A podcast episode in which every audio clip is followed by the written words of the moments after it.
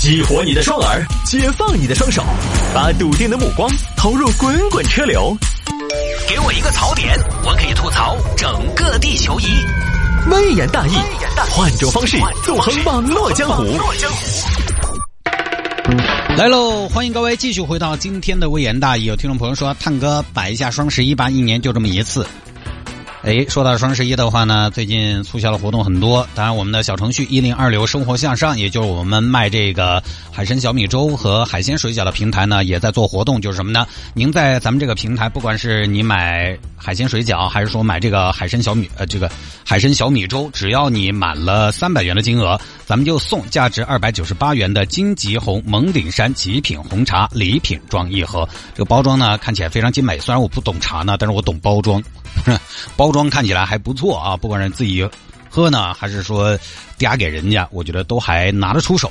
哎，在咱们这个平台，不管是你买水饺，还是 海参小米粥，还是海参啊，只要你满了三百元，咱们就送金吉红蒙顶山极品红茶礼品装一盒。它是累计的，就是你买六百呢就送两盒，买九百就送三盒，就这样的，以此类推。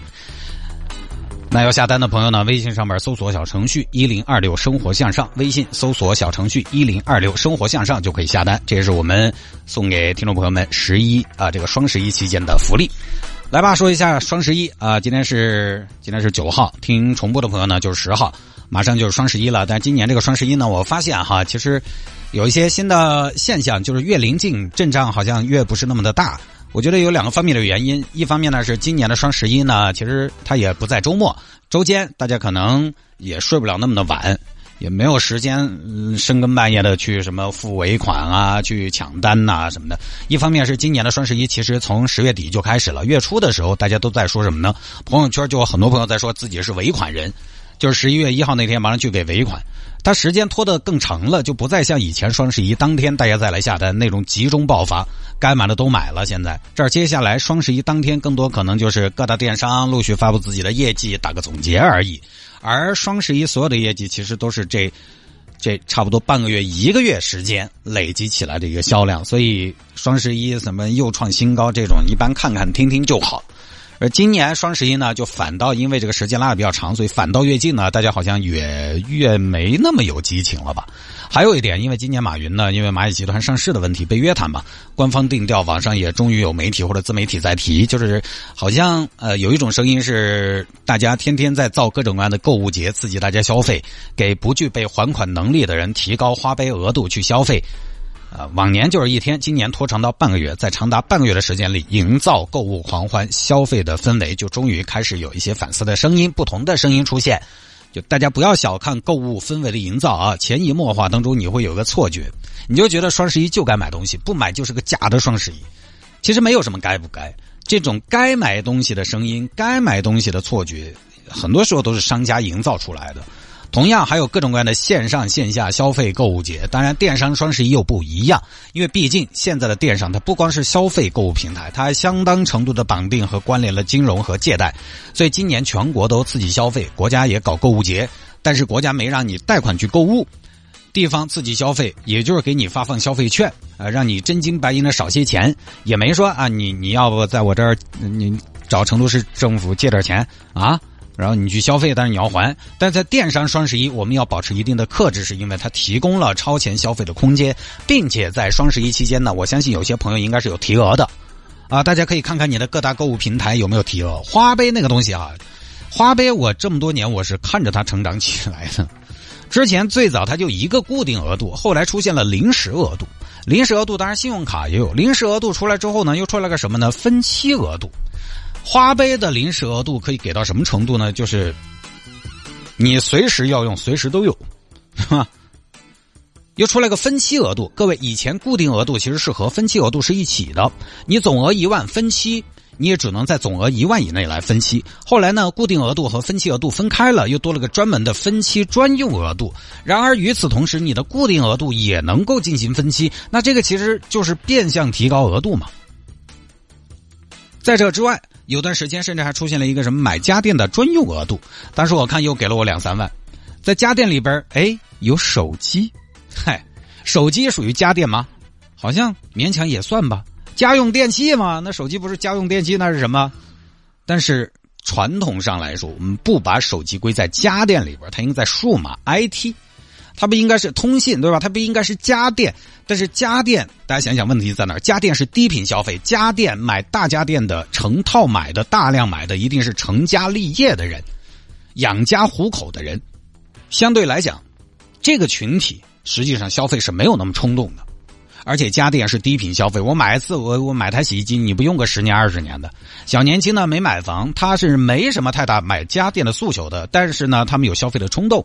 哎，但是如果我把手机放到这个家电的范畴里边，哎，就不一样了。当时就给了个家电专用额度。你看，我当时固定额度、分期额度、家电专用额度三个额度，他们并不共用额度，这跟银行不一样。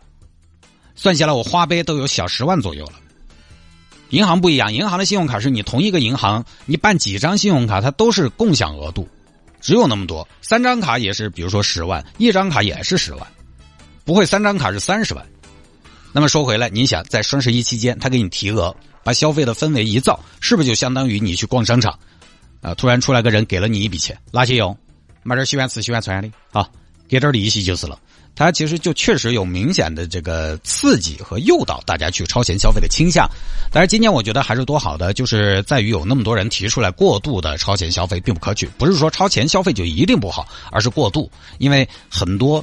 人，尤其是年轻人，把握不好这个度。有人营造氛围，让你去超前消费。那至少现在我们出现了一种制衡的声音，就是在狂热的时候，有人出来泼盆冷水，这个就是平衡。我们这个时候其实是确实需要这种博弈。你包括今年网易严选之前发了个声明，特别有意思，说我们今年不参加双十一。我们不煽动人性，我们的欲望已经被添加太多人为的成分。我们要退出这样一个鼓吹过度消费、为销售数字狂欢的双十一。我们不为销售额而开庆功宴，我们只为每一个用户好评而庆祝。啊，当然，网易严选它同样作为一个电商平台，它这个时候出来说这个话呢，其实也很奇怪哈。营销的成分怕也是不低，但是确实文章来说呢，也挑不出啥子毛病。其实双十一呢，我先说，我已经好几年没在双十一期间买过东西，因为呢，至少我关注的一些东西没怎么便宜，就不要说跟六幺八比，跟平时都要好生算一算。我说了嘛，我今年九月买了一件衣服，买了我就关注价格变化，九月买的，买了半个月就提价，提了价一直维持到双十一期间，终于打了一个价格出来，少了不少钱，但是它依然比我九月份普通正常时候买的这个折扣价要贵。你想想，九月是没有什么传统促销活动的情况下，比双十一其实还要便宜。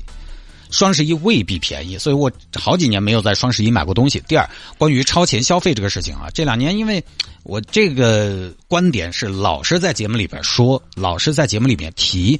就这两年有些文章是这样的，他用物质去定义人，用你拥有的物质去定义你所在的圈子和地位。最经典的故事就是什么呢？说韩国一个大叔做演讲，那个国好像叫金宇俊，他是他他是一个什么主编啊，不然也还挺有钱嘛。他就说他年轻的时候啊，在法国全部身家去买了一套 BOSS 的西服。首先是因为啊他自信了，其次。因为他周围的人通过这套 BOSS 西服，通过物质信任他的能力了，所以他后来慢慢取得了成功。这种东西呢，确实在某种程度上能起到一定作用。但是演讲这个东西啊，因为当时金宇俊他是在做一个演讲的时候讲的这个故事。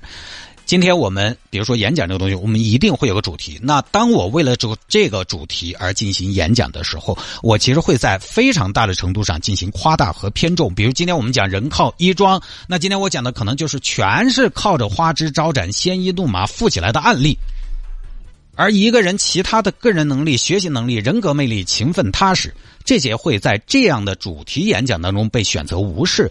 其实后面的这些才反倒是最重要的，但是他因为要突出今天人靠衣装这个主题，所以我就有所侧重。大多数人其实买了衣服也就买了衣服，买了衣服不要说把衣服转化成生产力，他可能买了穿都没怎么穿。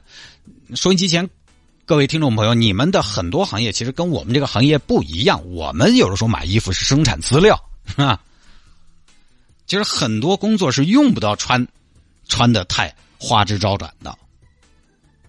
能力和物质肯定是前者决定你的社会地位。实际上，韩国的金大叔那个演讲，他的主题当时是什么呢？我要当下的幸福。他的演讲里面有很多比消费更重要的观点。就年轻人，你得知道什么事情能让我幸福，自己的欲望和幸福自己做主，和自己一对一，不要被别人左右。你看他这个那个非常重要的一点是，你自己要知道自己想要的是什么。但是现在很多人是不知道的，所以才会乱买、滥买。其实人家在说这个。买 BOSS 西服只是其中一小段，结果呢传播到国内来，那段演讲就只剩下买衣服。走哦，一个大一定说哦，你看成功人士都买衣服，啊不，人家成功人士说的买衣服就能成功，啥子？你说买衣服不能成功，那你是不是成功人士嘛？你不是就扒开？成功人士说的话才值得借鉴。前几年这种现象非常明显。这两年，随着一部分成功人士频繁垮丝和被打脸，我们现在其实都懂得怀疑了。我我还是觉得购物就是购物，消费就是消费。对我们大部分人来说，它和成功并不完全关联，甚至连直接一点的联系都没有。你连人家对吧？你连人家名媛拼单都要嘲笑，都要嘲讽，你凭什么具备用给自己消费来赚钱的能力？注意这个啊，因为你否定这种打台面和虚张声势，你就。过不去自己心里边那道关，你否定打台面的必要性，即便给你一套高定，你也不晓得咋转化成生产力，你耍不转，你或者说你们亲戚不都穿呀？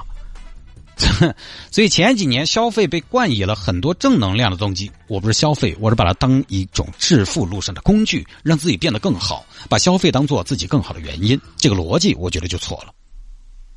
消费只能是自己更好的结果，而不是原因。比如说王大兴消费高。王大新消费高是因为他在某个领域优秀，他挣得到钱，而不是因为他消费的多。你总不能说王大新为啥子消费高？王大新因为呃，王大新为啥子消费高？王大新消费高是因为他消费高，对吧？大兴消费高是因为他消费高，这叫什么逻辑？那一定是因为他在某个领域挣得到钱，他挣得到钱，他才消费高。所以啊，买东西就是买东西，我们就不要美化。买不买东西，只用考虑你喜不喜欢和你买不买得起，其他都不用考虑。你买不起，再好的东西都可以不用。现在有些啥子贷款健身，健身是好事情吧？没错，是好事情，那是肯定的，为了自己更好。但对不起，你如果都交不起那个钱，贷款健身还不起那个贷款，那我就这么说。即便健身是为了自己好，那对不起，现阶段你不要考虑自己的健身啊！你现在用不着那么好，你健不起身就证明现在健身不是你的第一要务，那是更高层次的需求，还不属于你。要那么好爪子嘞？合适的时候做合适的事情，才能得出一个合适的结果。这个道理又不难明白。现在就是消费被包装、被赋予太多的意义，我们就把消费跟能力、消费跟进步，我觉得区分开。你哪怕说有钱难买我喜欢，哎，有钱难买我喜欢，我觉得这个棒啊！我觉得这个都理直气壮，无语反驳。其他的理由呢，倒是真的不用。消费也没有那么神奇的力量，大多数人在消费中其实找不到那么神奇的力量。你包括说我们这个行业，实际上我们这个行业就是非常非常比吃比穿的行业了。但是我看了一下我身边的人，他们消费都是跟收入相匹配来升级的。这个月收入高点儿多消费点儿，下个月收入低点儿就节约点儿。我身边没有谁是一开始一穷二白就珠光宝气的，都是好起来了再消费点贵的东西的。当然，这可能也是我们都不红的原因。我们以前买不起衣服嘛，我们就买便宜的，或者哎，同事之间借一下，甚至有时候直接摆烂啊。我到了现场，我公众号也写了，到了现场啊，领导找了我们的其他的衣服，我就只有这身的。最后领导情急之下啊，无可奈何，直接把我拉到专卖店去买衣服去了，骗了一身衣服，一百多。嗯，办法总是有的。我们也没那个时候就买什么贵衣服、好衣服，不是我销售得起、消费得起的。所以这个东西呢，差不多就行了。你该消费消费，但是量力而行。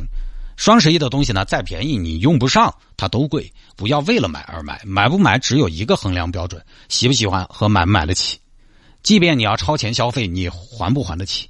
只有这个标准。你只要还不起、承担不起，一切的出发点都不正当，一切的动机都不值得肯定。